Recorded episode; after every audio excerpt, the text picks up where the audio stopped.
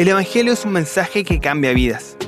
Bienvenidos a este espacio de enseñanza, donde conversaremos junto al hermano Juan Isaías y los pastores Hernán Contreras y Manuel Rivas sobre las enseñanzas que Jesús nos ha dado para ir y hacer discípulos. Aquí comienza Viviendo el Evangelio.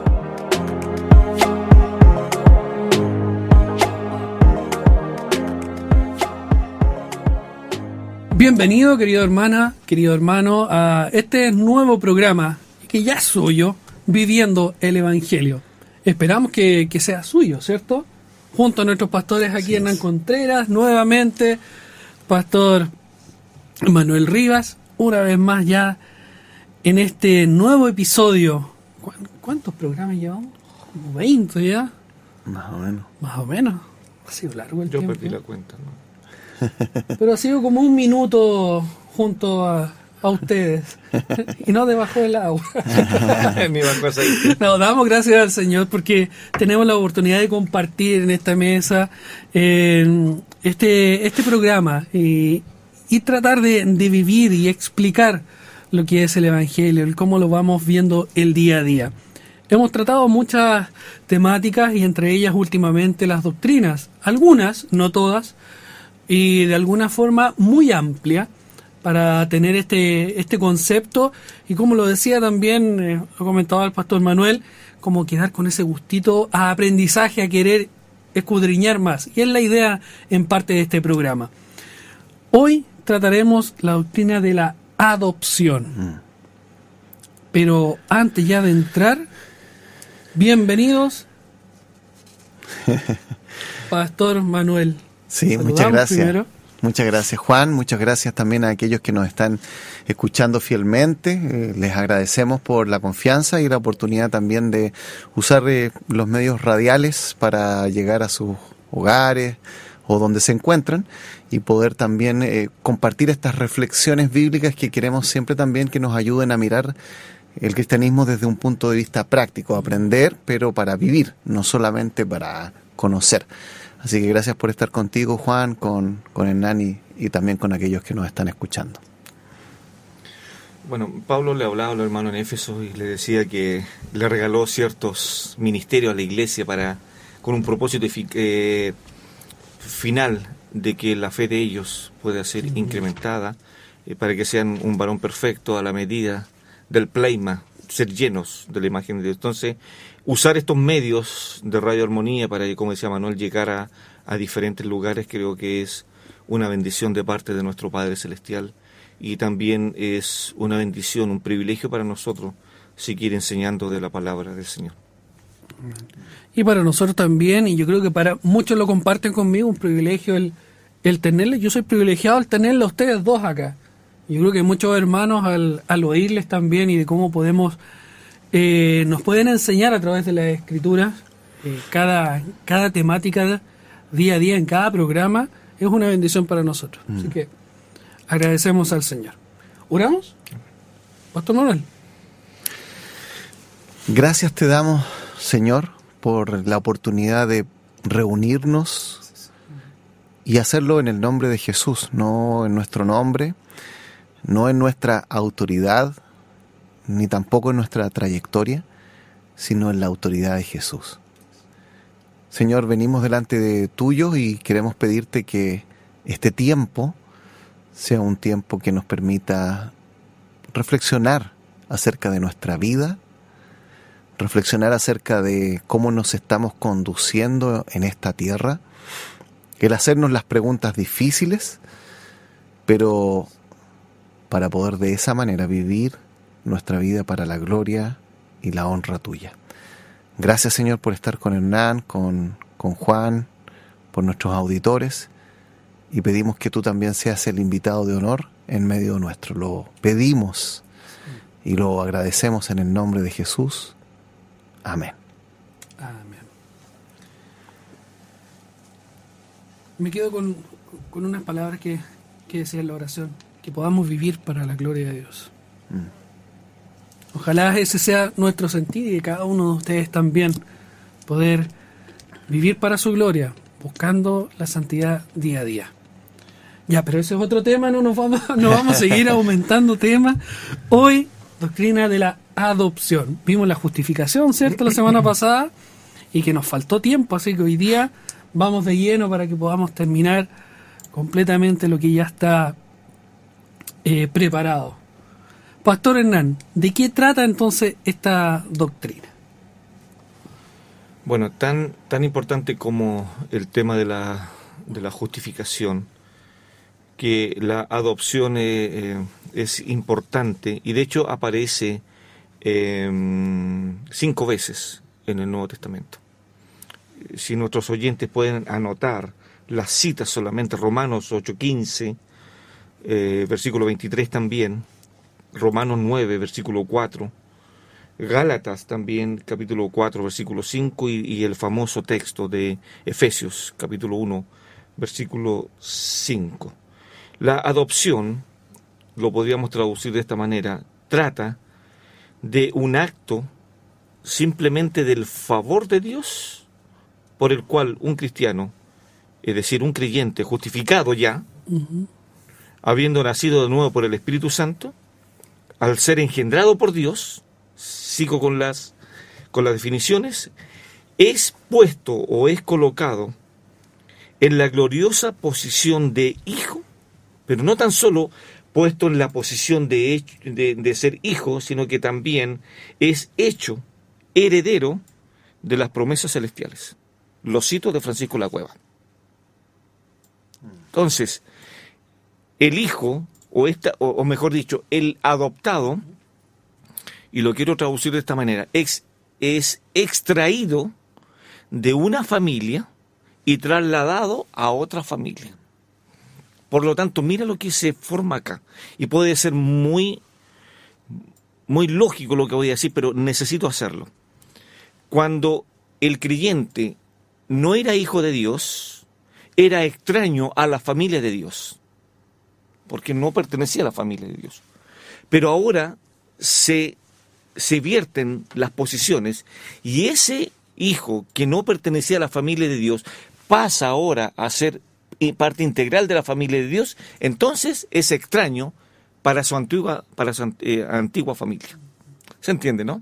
Al respecto. Entonces, eh, el, el, la adopción es una consecuencia de la, de la justificación. La adopción, Romanos capítulo 8, eh, dice claramente, versículo 15, pues no habéis recibido el espíritu de esclavitud para estar otra vez en temor, sino que habéis eh, recibido el espíritu de adopción por el cual clamamos, ayuda Padre, ¿cierto? Ayuda, ayúdame Padre. Ahora, saliendo un poco de, de la temática que tenemos, eh, se me ocurren algunas cosas ahí en, en, en, el mismo libro de Romanos, capítulo 8, que la adopción responde a preguntas que hace el apóstol Pablo en el capítulo 8 del versículo 31 en adelante. Noten, por favor, que los que son adoptados tienen que responder a estas preguntas. ¿Cuáles preguntas? Por favor, veámoslo, queridos oyentes. Ahora sus Biblias. Y notemos las preguntas que hace el apóstol Pablo con respecto a la adopción. Primero, el apóstol Pablo, capítulo 8, versículo 31. Recuerden, hablando de la adopción, la primera pregunta que lanza el apóstol Pablo es, ¿qué pues diremos a Dios? Si Dios es por nosotros, ¿quién contra los adoptados? Perdóneme que lo traduzca así. ¿Quién? Somos sus hijos, somos adoptados. Luego después dice el apóstol Pablo para afirmar esta, esta, eh, eh, esta posición de adoptados. El que no escatimó o el que no eximió o el que no perdonó ni a su propio hijo, sino que lo entregó por todos nosotros, ¿cómo no nos dará también con él todas las cosas? ¿Quiénes son? ¿Cómo no nos dará? Son los adoptados. Y sigue hablando en este tema de los adoptados. ¿Quién acusará a los escogidos de Dios? ¿Quiénes son los escogidos de Dios? Los adoptados. Qué increíble. Y sigue el apóstol hablando. Y después dice, Dios es el que justifica. ¿A quién justifica Dios? A los adoptados. Y quiere, perdóneme que sea tan, eh, tan eh, reiterativo en esta palabra, adoptado. Y ahora el versículo 34 habla de Cristo y la función que hace en favor de los adoptados. Versículo 34. ¿Quién es el que condenará? Después, Cristo es el que murió. ¿Por quién? Por los adoptados. Y después sigue. Más aún también resucitó el que además está a la diestra de Dios, el que también intercede por quiénes? por los adoptados. Vaya notando, queridos eh, oyentes, todos estos términos. Después dice, ¿quién nos separará del amor de Cristo? ¿De qué está hablando? De una familia. ¿Y quiénes son esta familia? Todos los adoptados, que nos sacó de una familia extraña y nos mandó a esta familia y nos unió. Y después dice, al respecto, eh, ¿quién nos separará? Y después comienza a dar una, una, una serie de detalles que habla de los adoptados, de los beneficios de la adopción. La adopción es una consecuencia de la justificación. De la, la misma manera que la justificación, también la adopción es un acto judicial. Tiene que haber un documento firmado. Yo no puedo en Chile adoptar a alguien si no tengo que firmar documentos al respecto frente a las autoridades.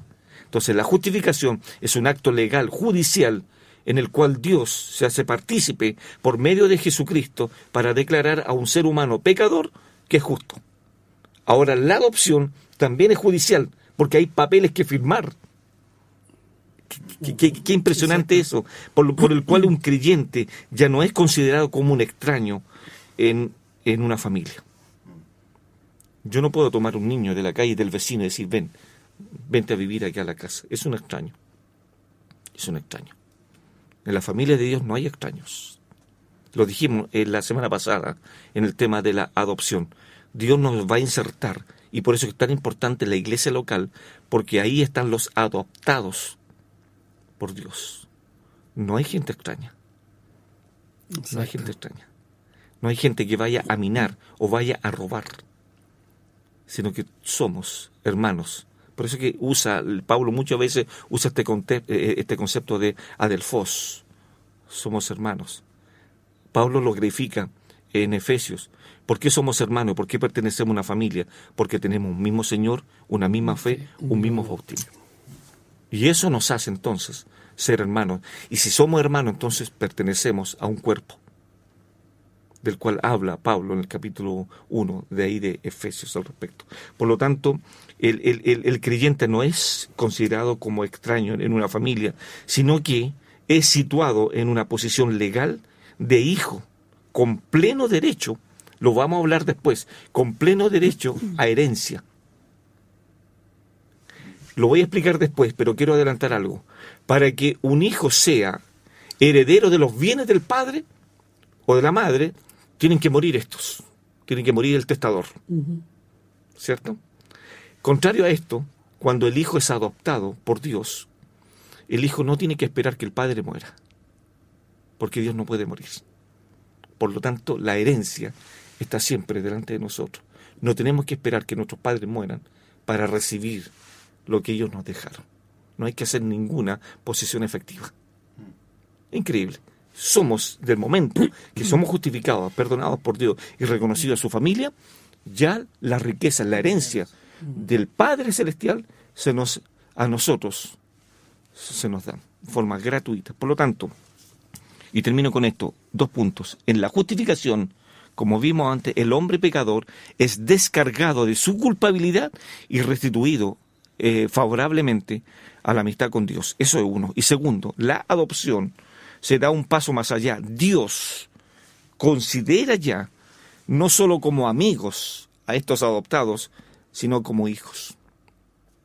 Por eso que podemos clamar, Abba Padre. Por eso que podemos decir entonces que estos adoptados, como dice el versículo 37 del capítulo 8, ante en todas estas cosas somos más que vencedores por medio de aquel que nos ama.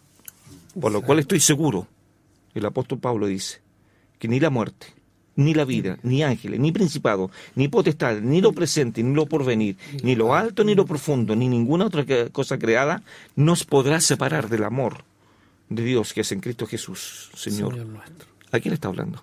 A los adoptados. Pasar de una familia a otra familia, qué maravilloso.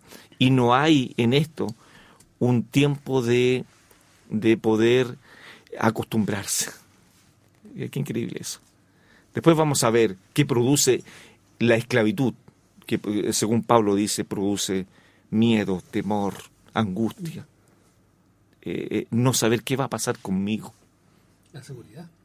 Eso pasaba en mi antigua familia, donde mi padre era Satanás. Eso le dijo el Señor a, los fariseos. Vuestro padre es Satanás.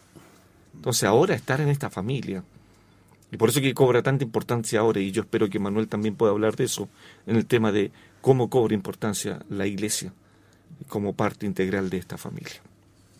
Así que te la, te, la dejo. La dejo automáticamente, eso él pasa al otro lado. Bueno, yo lo, que eh, me doy cuenta es cuando uno va estudiando estas doctrinas de la, de la palabra de Dios, eh, se da cuenta de lo importante que tienen que ver incluso en nuestro mundo actual.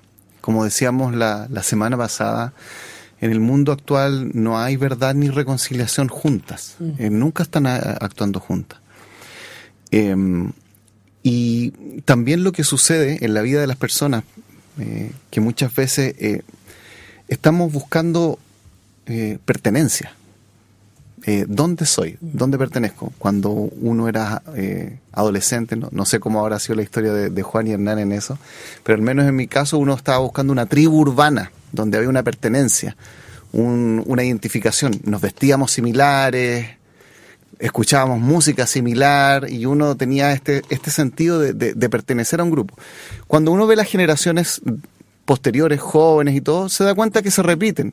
No los mismos gustos musicales, quizás no la misma vestimenta, pero sí el buscar una unidad, pertenecer a algo, tener una, eh, un sentido de ser, aquí estoy yo. Eh, y dice así Primera de Juan capítulo 3, versículo 1, mirad cuál amor nos ha dado el Padre para que seamos llamados hijos de Dios. Por esto el mundo no nos conoce porque no le conoció a Él. Y después dice, versículo 2, amados, ahora somos hijos de Dios. Lo quiero terminar hasta ahí. Ahora somos hijos de Dios. Y ahí está la identidad. Cuando, cuando un creyente entiende su verdadera identidad, todas estas otras identidades que uno se crea, que se inventa, ya empiezan a ser poco necesarias, empiezan a perder su importancia. Y es por eso que a lo mejor alguien que se había identificado tanto con un club de fútbol y que lo había hecho su motivo de vida, porque hay que distinguir entre que me guste un, deporte y hacerlo mi motivo de vida, ya empieza a perder fuerza, importancia. Si me gustaba, digamos, una un estilo musical, quizás me sigue gustando, pero empieza a perder esa fuerza de decir, esta es mi identidad. Y, déjame decirte esto, esto, Juan, estoy leyendo, a mí me gusta a veces leer libros que no vienen de un trasfondo cristiano porque me ayuda a entender un poco la, manera de pensar de aquellos que no son creyentes. Estoy leyendo un, autor que se llama Pedro Lemebel. Eh, él, quizás algunos lo conocen, eh, es muy conocido sobre todo en Chile eh, ha sido como reivindicado como eh, un pensador muy actual. Él vivió una vida eh, como homosexual y también como activista de, izquierda. Estuvo incluso en las primeras marchas gay en, en, Estados, Estados Unidos. Y en el libro Poco Hombre, mm, he leído algunas cosas, él describe lo difícil de su vida de infancia acá en Santiago, la pobreza extrema, que yo creo que también en muchas de nuestras iglesias muchos hermanos han vivido cosas muy fuertes. Eh, los estigmas sociales, eh, los prejuicios que habían incluso en estas pequeñas eh, vidas de barrio, ¿no es cierto? Y desde ahí, digamos, él empieza a tratar de construir su identidad propia como escritor, como un activista político, como alguien identificado con una visión acerca de su sexualidad. Y lo interesante es que la Biblia dice en el libro de Corintios que muchas personas que eh, eh, se hicieron después cristianos también buscaron identidades en distintas cosas que ofrece este mundo. Pero cuando ellos llegaron a conocer que su identidad es que son parte ahora de la familia de Dios, que somos miembros de la familia de Dios porque hemos sido ah, eh, adoptados como su hijo, entonces, como decíamos antes, todas estas otras identidades empiezan a perder su fuerza y valor. No necesariamente porque todas son malas, algunas sí lo son y otras, y otras no. Pero porque hay algo tan importante, por eso acá usa este, este vocativo en, en Primera de Juan 3. Mirad, o sea, miren, fíjense, dense cuenta de lo maravilloso que esto. Ustedes ahora han logrado algo que a lo mejor nunca habían visto, que ahora son hijos de Dios. No es que ustedes lo lograron, sino que Dios les ha dado esta facultad. De hecho, Alfred Poirier escribió un libro que se llama El Pastor Pacificador y dice algo interesante, que según él, la doctrina de adopción es un fundamento que está, podríamos decir, más de base incluso que la justificación. Es decir, el objetivo de la justificación, ¿cuál fue? Que fuéramos parte de la familia de Dios. Por lo tanto, es como la justificación era necesaria para que ahora fuéramos parte de su familia. Y él dice, esto es más de base, más de fondo, una raíz más profunda aún. Creo yo que en cierta medida este hermano tiene, tiene razón, pero por lo menos para mí, creo que esto es algo que, que es una doctrina también muy maravillosa y preciosa y también necesaria en nuestro mundo actual que no conoce del Señor. Sí, eh, realmente, y, nos lleva, como lo decía en programas anteriores, a, saber quiénes somos. Mm. Si no sabemos eso, digamos, el lugar donde estamos, de dónde salimos, quiénes somos y a dónde vamos, y por medio de quién podemos ir, creo que es lo principal y tenerlo claro. Así es. ¿Qué, qué derecho, digamos, o, o en privilegios tendría la, lo que es la opción? Bueno, eh, eso es lo maravilloso.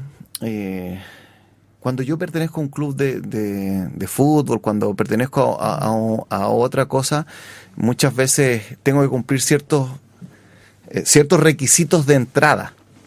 Y cuando hablábamos la semana pasada de la justificación, nos dimos cuenta que para pertenecer a la familia de Dios teníamos que tener ciertos requisitos de entrada y nosotros no cumplíamos ni uno.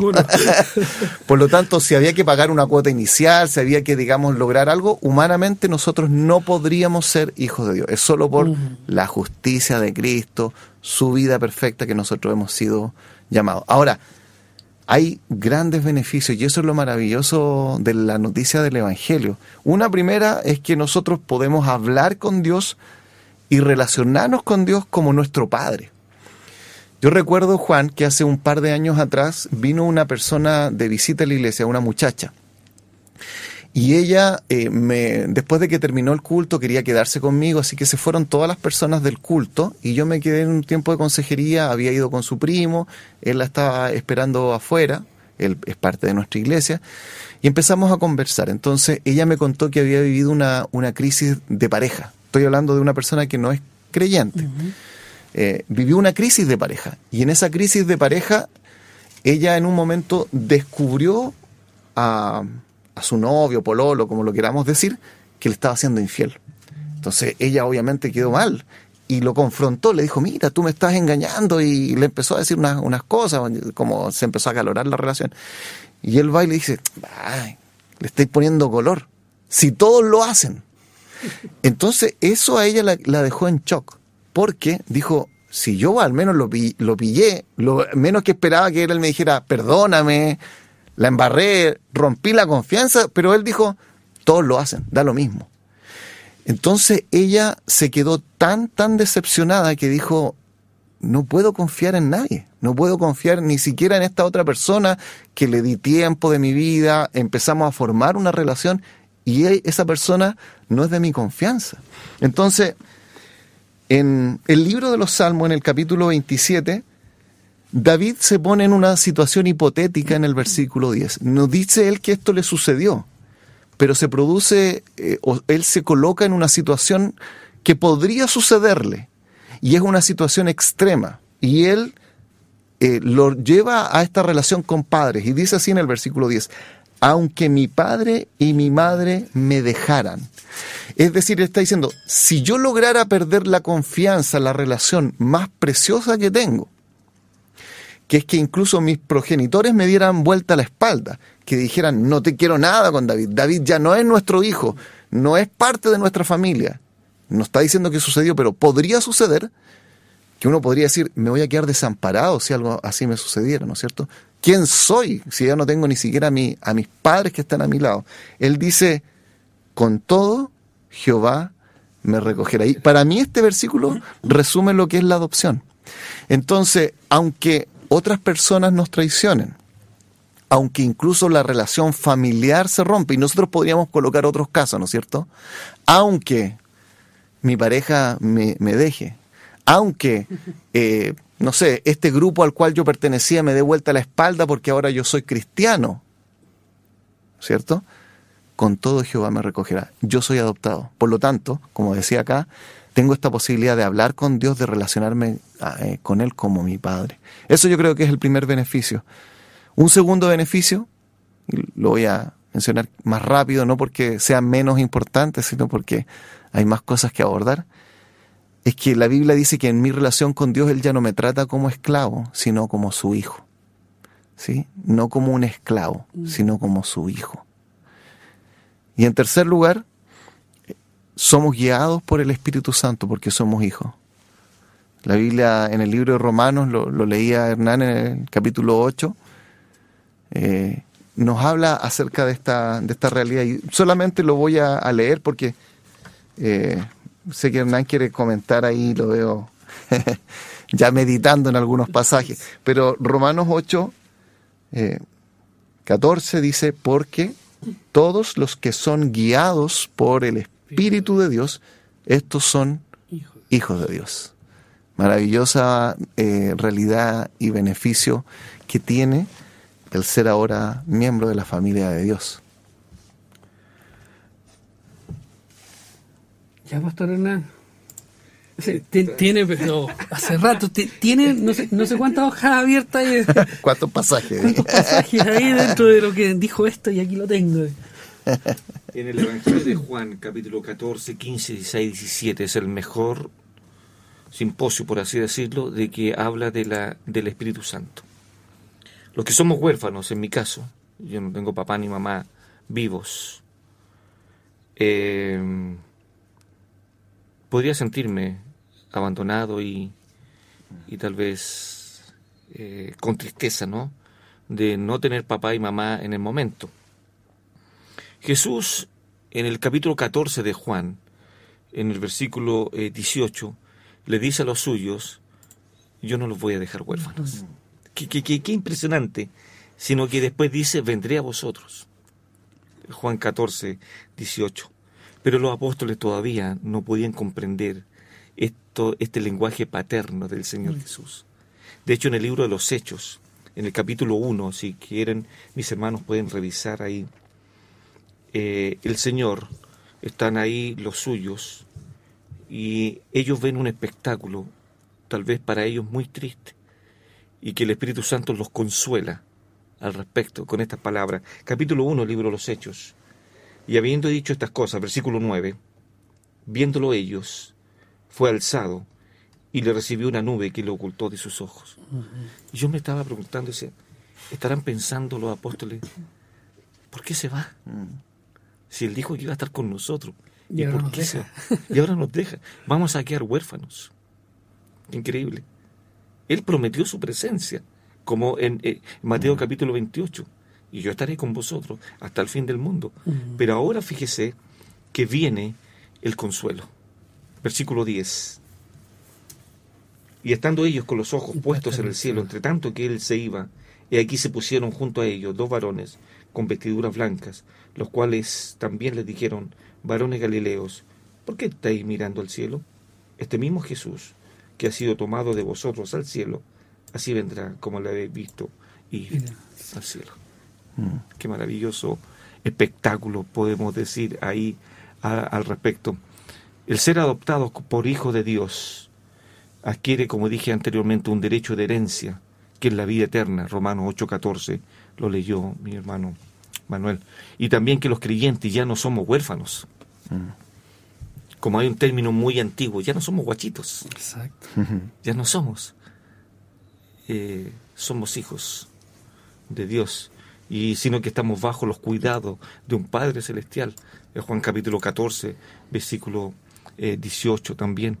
Pero fíjese que hay algo interesante al respecto en el tema de la adopción. Em, ¿Cómo es el proceso hoy día en Chile? para adoptar a un niño. Fíjese que hay muchos requisitos al respecto. ¿Quiénes pueden hoy día en Chile eh, adoptar. Primero, personas cónyuges, personas solteras, divorciadas o viudas que tengan residencia fija en Chile. Voy a dar varios requisitos para poder compararlo después, cómo el padre de un momento a otro nos adopta sin ningún papeleo. Qué impresionante. Primero, pues dice que estas personas pueden postularse deben cumplir con requisitos muy específicos. Los cónyuges deben tener dos o más años de matrimonio. Si uno de los cónyuges es, eh, es infértil, no es necesario que cumplan con el tiempo de dos años de casados. Después dice, además es indispensable que el matrimonio soltero, divorciado o viudo sean mayores de 25 años y menores de 60 años. Uno de los requisitos es que tengan por lo menos 20 años de diferencia con el infante o adolescente adoptado. Y siguen los requisitos al respecto. Entonces, ¿qué es lo que tienen que hacer? ¿Cómo inician este proceso de adopción? Tienen que ir al Sename, hacer eh, esto vía telefónica, algunos papeleos o ir eh, personalmente. Requisitos. Fotocopia, fotografía reciente de quien solicita adoptar certificado de nacimiento, si son cónyuges deben proporcionar certificado de matrimonio, informe de la familia con el fin de evaluar el estado socioeconómico, informe psicológico, con esto se evalúa la salud mental de los futuros padres y si tienen la capacidad de ser cabeza de familia, certificado de salud eh, física, en caso de infertilidad deben consignar el diagnóstico y antecedentes, autobiografía de los postulantes, cartas de referencia de familiares y amigos cercanos. ¿Cuánto dura esto? Entre 16 y 30 meses. Son un parte de los requisitos que pueden en Chile proporcionar este, este trámite. Y hoy día vemos, para la gloria de Dios, que el Padre Celestial no hizo ninguno de estos trámites. Nos adoptó a su familia. No tuvo que firmar ningún papel. No le pagó nada a nadie. El Padre no le pagó a nadie por nosotros. Hay una doctrina que se ha sembrado durante muchos años, hace más de 200 años que estuvo esta doctrina, pasando por alguna iglesia y que no es una doctrina bíblica, donde esta doctrina dice que eh, eh, eh, el Señor Jesucristo le pagó al diablo, a Satanás, mm. el precio de nosotros. Y eso es imposible, porque Dios no es deudor de nadie. Él no es deudor. Entonces lo que hizo él lo, puso lo hizo por el puro afecto de su benevolencia, de venir a redimirnos, venir al mercado de los esclavos, como dije anteriormente, estas tres implicaciones de la redención, venir al mercado, mirarnos, pagar el precio y soltarnos del mercado para que seamos sus hijos al respecto. Entonces, esta doctrina, vuelvo a sentir como las otras, debieran hacernos saltar, debieran eh, ponernos frente a Dios y decir, Señor, aquí estoy, ¿qué quieres que haga? Somos adoptados, somos sus hijos, tenemos derecho a una herencia. Vamos a buscar esa herencia, vamos a buscarla. ¿Cómo tanto? ¿Cómo tanto se nos fue dado? ¿Cómo tanta gracia? Por el puro efecto de su benevolencia. Nada más. Realmente si seguimos leyendo nos damos cuenta cada vez más abajo que estamos. Sí. Y, bueno, Manuel lo dijo, por nuestras obras. Nada nuestro. Ni siquiera la libreta de justificación es nuestra. la compró mi papá o mi mamá. ni siquiera es nuestra. El uniforme que llevaba al colegio ni siquiera era mío. Lo compró papá y mamá. Qué increíble. Bueno. Da como minuto de silencio. Creo que nos lleva a reflexionar esto. Es, bastante, no, es como conversarlo y, ya lo pasamos por alto, oh, sí, es así, o, o realmente corresponde y, y, fue así en ese tiempo y ya todos sabemos y damos por hecho que, Cristo murió, que pagó por nuestros mm. pecados, que, que vimos esto, que somos justificados, que fuimos adoptados, fuimos injertados, como, pero pero nos damos cuenta realmente todo el significado, todo lo que eso llevó, mm. hacia dónde vamos, el acceso que tenemos ahora. Y, y, cómo estas verdades del Evangelio tienen un poder tremendo y que son carencias pero tan fuertes en nuestra sociedad actual. Porque justo estaba leyendo durante este tiempo acerca del hijo de Camilo VI. Eh, murió su padre terrenal, ¿sí? Y él tenía sus expectativas de que iba a tener una carrera musical exitosa y todo, pero no se cumplieron sus expectativas en este mundo. y eso lo tiene sumido ahora en una situación muy compleja de adicciones, de deterioro físico, de pérdida de peso. Eh, y ahí vuelvo al pasaje del Salmo 27.10. Aunque padre y madre me dejaran, por partir incluso de este mundo, con todo Jehová. Entonces, esa verdad del Evangelio tiene un poder inmenso.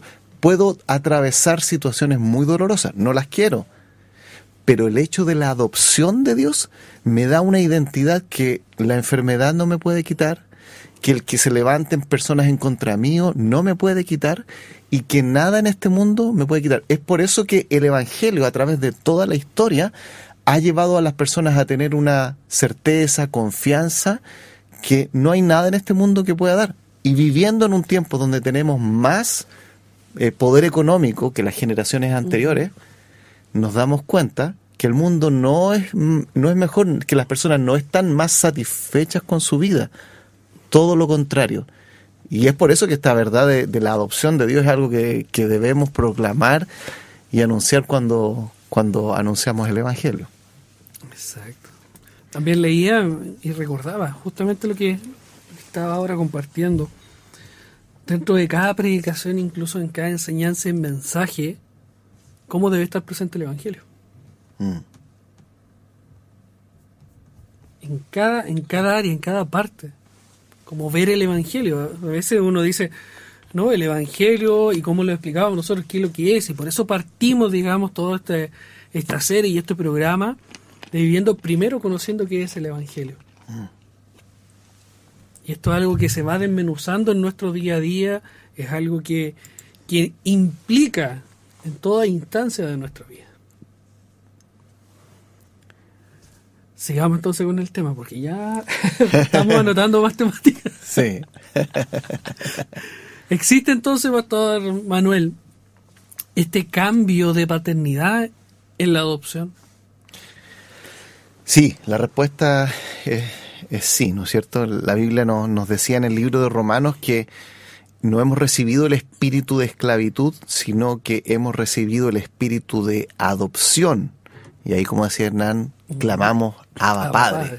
Ahora tenemos una relación con Dios cercana, estrecha. Él no es el Dios lejano. Dios es Dios es Dios, no es una relación meramente horizontal como la que tenemos nosotros tres en este momento. Estamos a la misma altura, nos miramos igual y todos los seres humanos somos así, somos iguales en ese sentido. Pero con Dios nuestra relación es asimétrica porque Él es el Altísimo, el Santo, el Perfecto, pero es una relación íntima, de confianza, de cercanía. No es una relación laboral que Él tiene con nosotros. Yo acá ustedes son mis súbditos y yo soy el jefe, ¿no es cierto? Es una relación filial, familiar, y eso es maravilloso. Ahora, existen, digamos, en este cambio de, relación, el hecho de que la Biblia nos dice que antes, y el Señor se los dice a los fariseos en un lenguaje duro, vosotros sois de vuestro padre el diablo. Así se los dice, no se lo manda a decir con nadie. Y eso que eran religiosos, ¿sí? Y las obras de vuestro padre queréis hacer. Entonces la Biblia nos da a entender en distintos lados, en Efesios 2 también, los primeros versículos, que nosotros antes estábamos siguiendo la corriente de este mundo y seguíamos al príncipe de la potestad del aire y la Biblia dice que Él era nuestro Padre. La Biblia dice que alguien que no es hijo de Dios es hijo del diablo. Eso suena durísimo, suena poco amoroso, poco tolerante. Eh, pero la verdad es que la vida práctica nos enseña que eso es una realidad, en el hecho de que la gente no sabe dónde buscar su identidad, que no sabe, digamos, cómo mirar su propia vida. Y la Biblia también nos muestra que ahora nosotros ya no somos esclavos. No somos esclavos ni del pecado, ni de Satanás, porque ahora tenemos el espíritu de adopción. Y por otro lado, también la Biblia dice que ya no existe temor en nuestras mm. vidas. Y era lo que mencionábamos antes. Podemos vivir situaciones difíciles, podemos vivir situaciones complejas, pero esta verdad de que soy un hijo de Dios que he sido adoptado por Él, me da una tranquilidad inmensa. Sabemos a quién pertenecemos, quién es nuestro dueño. Exacto, y eh, piénselo eh, así, Juan, nosotros vivimos eh, en, la, en toda la historia de la humanidad, han habido injusticia, han habido opresores y oprimidos, eh, han habido eso durante toda la historia de la humanidad.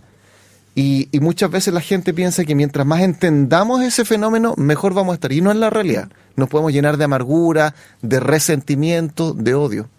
Yo recuerdo también haber leído cómo estos creyentes afroamericanos que fueron, recuerdan, traídos como esclavos desde distintas regiones, sacados de su familia, a veces siendo pequeños, y llevados, por ejemplo, a Estados Unidos, a Inglaterra.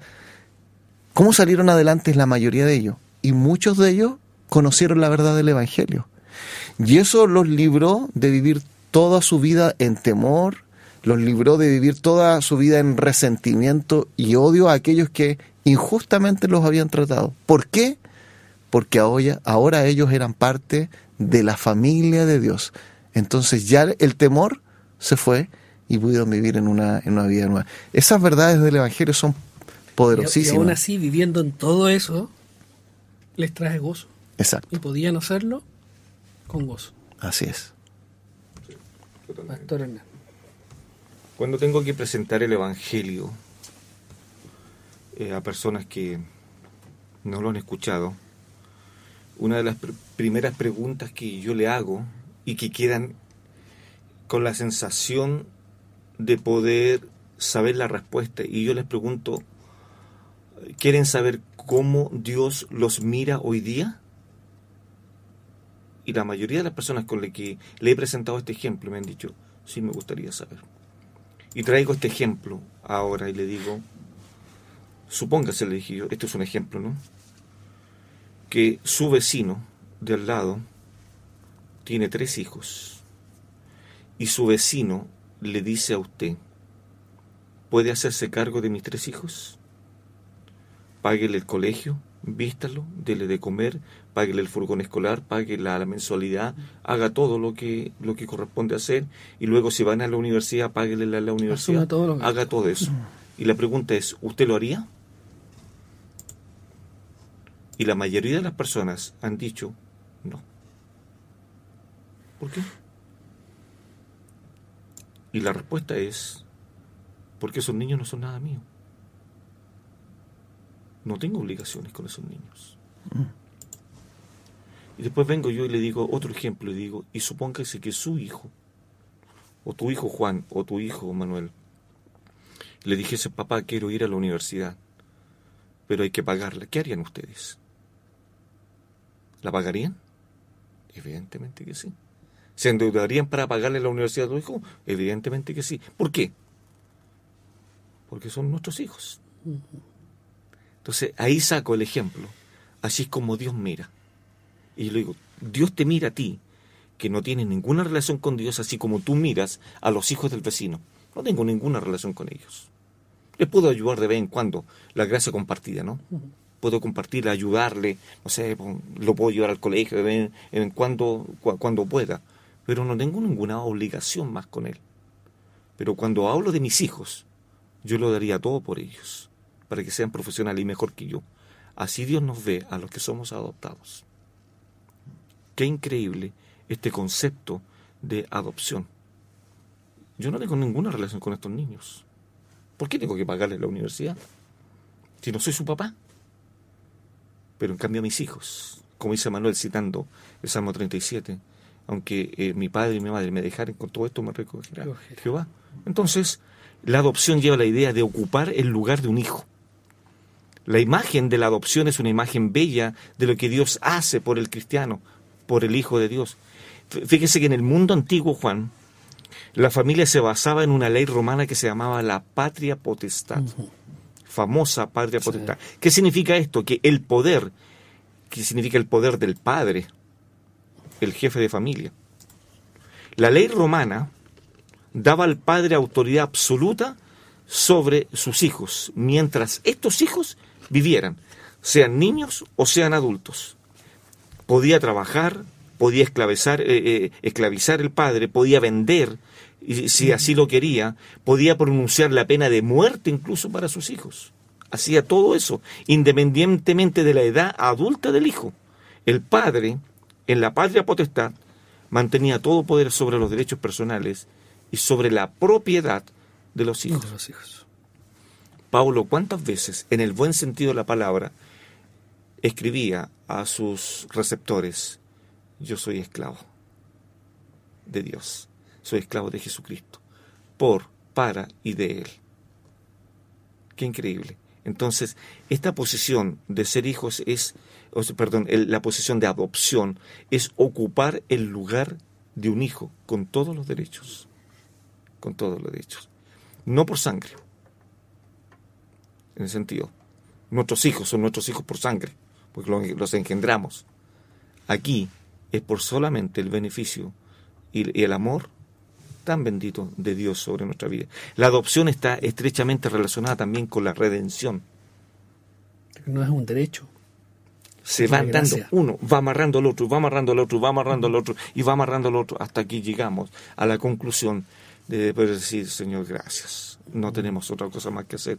Es el Señor Jesucristo que vino a este mundo, a este mercado de esclavos, y nos compró con su propia sangre Juan 3.3 es impresionante cuando habla con Nicodemo, dice Nicodemo, tienes que nacer, de, nuevo. Y este le da el título, el Señor, Juan 1.12, famoso, más a todos los que le recibieron, a los que creen en su nombre. Y, y lo tuerzo y lo digo, le dio la potestad, el título de dominio de ser llamados hoy día hijos de Dios. Por lo tanto, eh, eh, queridos hermanos y personas que tal vez nos están escuchando, si desea usted ser hijo de Dios, adoptado por Dios, eh, vaya a los pies de Cristo y dígale que es un pecador y que ha ofendido la santidad de Dios y que necesita ser salvado. Dios no va a tener que ir al Sename, no va a tener que hacer trámites entre 30, eh, entre 15 y 30 meses para adoptarlo. Es inmediato. Es, no hay más que así. Entonces ahora los adoptados reciben una nueva naturaleza. Segunda de Pedro, capítulo 1, eh, versículo 4. Ahora nosotros recibimos una nueva naturaleza. Ya no tenemos la naturaleza, ya no tenemos los hermanos de antes, ya no tenemos el mismo padre de antes, no tenemos la misma costumbre, no nos sentamos en la misma mesa, no compartimos los mismos alimentos, no compartimos eh, los mismos medicamentos. Ahora estamos insertos en otra familia, con otras costumbres, con un nuevo padre y también con nuevas reglas que hay que cumplir y que la da nuestro Dios.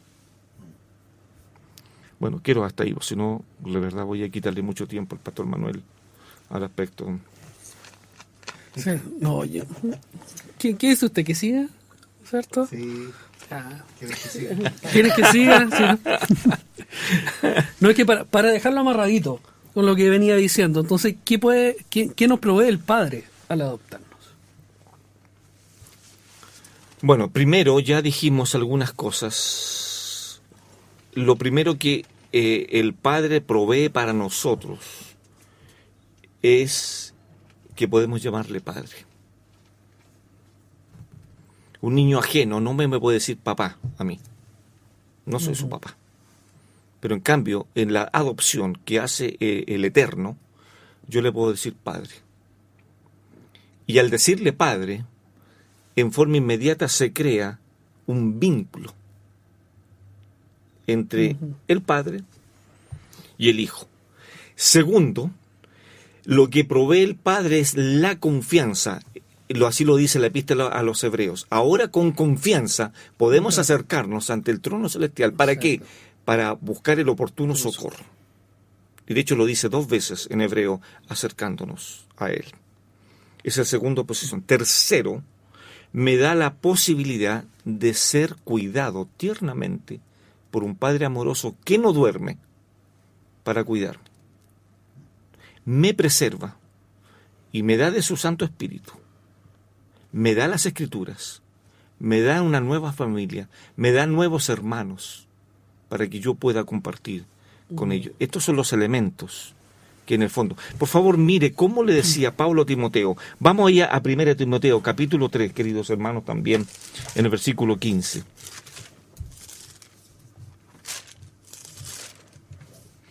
Y que voy a, a vertir esta palabra de casa ahí y, se lo voy a mencionar cómo se traduce en el original. Pablo le dice a Timoteo, para que si tardo, así le dice, Yo puedo tardar en esto, pero Timoteo, te voy a aconsejar, te voy a aconsejar algo. Debes saber cómo conducirte En la casa. en la casa de Dios. Esa palabra casa es la palabra oikonomos. Oiko, casa y nomos, ley. Entonces Pablo, Pablo le está diciendo que debe de saber conducirse en la casa, tener ciertas reglas, ciertas leyes para conducirse en la casa de Dios. Y después Pablo va a descifrar qué es, es esta casa de Dios. Y dice que es la iglesia del Dios viviente, columna y baluarte de la verdad. Entonces, Timoteo, cuando llegas a esta nueva familia, tú debes de saber cómo debes de conducirte. Debes ser respetuosa con las hermanas. Debes preocuparte por los hermanos. Debes amar a tus hermanos. Como bien lo decía Manuel, citando al apóstol Pablo, miren, contemplen, esa es la idea, contemplen el amor de Dios al hacernos sus hijos. Entonces, todas estas cosas que provee el Padre en la adopción son un gesto generoso de Él. Y como, como volvemos a decir, MacArthur dice lo siguiente, la iglesia no es un mero club social, hablando de la familia de Dios, ni tampoco es una organización política entrelazada con intereses comunes, eh, comunes o pasatiempos que podemos ir a compartir. Oye, ¿cómo fue tu semana? ¿Cómo fue el trabajo? Oye, sé que me apreté un dedo. La familia de Dios es para hablar de aquel que nos adoptó. Ese es el tema principal en una congregación. Queridos hermanos, si en una congregación no se masifica, no se, no se enseña sobre la santificación, no se enseña sobre el Evangelio, no se enseña de cómo ser buenos hijos de Dios, entonces tenemos problemas. Y esos problemas hay que solucionarlos con la palabra del Señor. Entonces, al, y Manuel creo que tiene que hablar sobre esta a- a- adopción filial que hay. La palabra filial tiene que ver con los hijos. Entonces, qué maravilloso este concepto que provee el Padre Celestial, aún sigue dándonos dones inmerecidos. Pasó por allá. Así fue de rápido. Rápido, de rápido. Sí, y ya nos queda poco tiempo también. Así que. Vamos Pastor a Manuel. entonces de, de apretar el acelerador. Eso. Bueno, como muy bien decía Hernán, en, en estos temas de la adopción, en el contexto greco-romano de- del primer siglo, nos ayuda a entender también cómo los autores bíblicos están utilizando estas palabras. Hay un contexto que nos ayuda a entender un poquito mejor lo que, lo que la palabra de Dios nos está enseñando. Primero, eh, en primer lugar, el hijo adoptivo era adoptado permanentemente. No era algo que podía andar, eh, eres mi hijo, no eres mi hijo, eres mi hijo, no eres mi hijo. Ahora sí, ahora no. Que es un temor que a veces tienen los creyentes, ¿no es cierto? Como que si Dios jugara con nosotros. Eh, no, Dios nos adoptó como sus hijos para que tengamos esta relación filial con Él por siempre. Y descansamos no en nuestra justicia, como lo hemos dicho otras veces, Exacto. sino en la justicia de Cristo. Y eso nos da descanso. Nos adoptó no para después desheredarnos. Eso es lo primero. En segundo lugar, el hijo adoptivo inmediatamente tiene todos los derechos de un hijo legítimo de la nueva familia. Ya no es visto como un hijo de segunda clase. Esto también es interesante en, en- en la ley chilena. Hubo un tiempo donde eh, los hijos podían ser vistos como en clases diferentes. Por ejemplo, eh, personas que a veces un padre tenía un hijo fuera del matrimonio, él se veía como un hijo de segunda clase. Un hijo natural que se le llama. Exacto. Sí. Eh, pero la Biblia nos describe que porque Dios nos adoptó, no es que somos para Él de segunda clase. Tenemos todos los Todos los derechos de pertenecer a su familia. Y en tercer lugar, el hijo adoptivo perdía por completo los derechos de su antigua familia. Ya no le debe lealtad a su padre antiguo o a su familia antigua, ya no debe vivir para esa familia, sino que ahora él está viviendo para esta nueva familia, como decía Hernán, con estas nuevas reglas. Quiero citar el Evangelio de Juan en el capítulo 1. Sabemos que dice esto, a lo suyo vino, Juan capítulo 1, versículo 11, y los suyos no, le recibieron.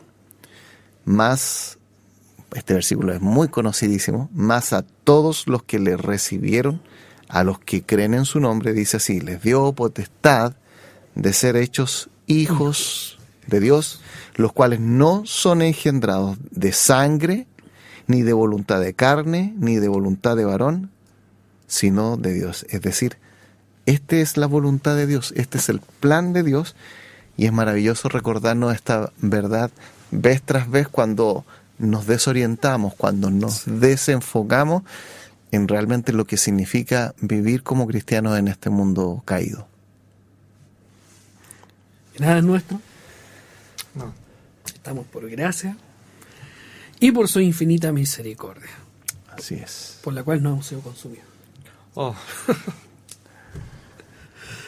Conclusión, Pastor Hernán, algo que, que encerrar, digamos. En el libro de Apocalipsis, capítulo 3, que muchos lo usan, versículo 5, para atestiguar que la salvación se pierde, donde dice, y no borraré otro nombre del libro de la vida, ¿no? Sino que em, eso obedece a algo, y eso, como decía Manuel, y, me tomé de eso, vino a mi mente en forma inmediata Apocalipsis 3.5, que Dios no juega con nosotros en la adopción. No es como que nosotros llegamos a la casa de nuestro hijo y le decimos ya, hoy día te portaste mal, deja de ser mi hijo, así, fuera de acá y el día de mañana se saca buenos puntos en la prueba, venga para acá, hijo, eh, este hijo León, ¿no? Eh, Dios no juega así.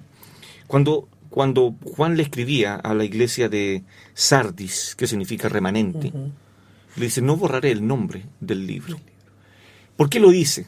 Porque en la antigüedad, cuando se escribió Apocalipsis, y, dentro de este, de este marco, cuando alguna persona moría, los municipios, ¿saben lo que hacían? Lo borraban del libro de estadística de esa población. Ya no existes para nadie. Y lo borraban. Pero el Señor hablando le dice, yo no hago eso. Mm. Yo no hago. Porque soy Padre Eterno. Soy Padre Eterno. Por lo tanto, es increíble. Ese, ese es eh, eh, eh, lo que muchos creyentes podemos ignorar como conclusión.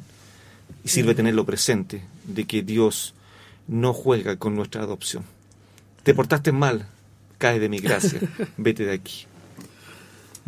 No, es así. Estaríamos todos fuera.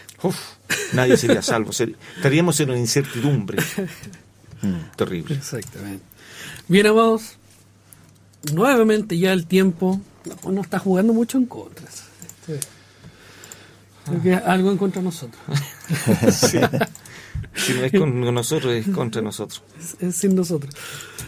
Bien, damos gracias al Señor eh, por, este tiempo que nos concede y que podemos llegar, quizás por estos micrófonos, si nos está viendo, eh, por, por, las redes sociales, ¿cierto? O, lo, o, en, o diferido, lo está viendo, o a lo mejor ya segunda o tercera oportunidad porque hay algo que no le quedó claro y volvió a verlo. Damos gracias al Señor porque realmente nos concede este privilegio de poder llegar a ustedes. Así que este es su programa, Viviendo el Evangelio. Ya el próximo capítulo con una nueva doctrina. Tratamos de, como le decíamos al principio, verlo de una forma bien, bien macro, pero uh, sigue escudriñando. Normalmente le, le damos todas las citas, todos los pasajes para que usted pueda ir y corroborar y empezar a, a aprender más y escudriñar sobre nuestro Dios, quién es Él. Así que un abrazo Gracias, pastores. Gracias, queridos, por acompañarnos una vez más y vivir el Evangelio día a día y enseñarnos a todos cómo hacerlo. Así que un gran abrazo. Dios les bendiga.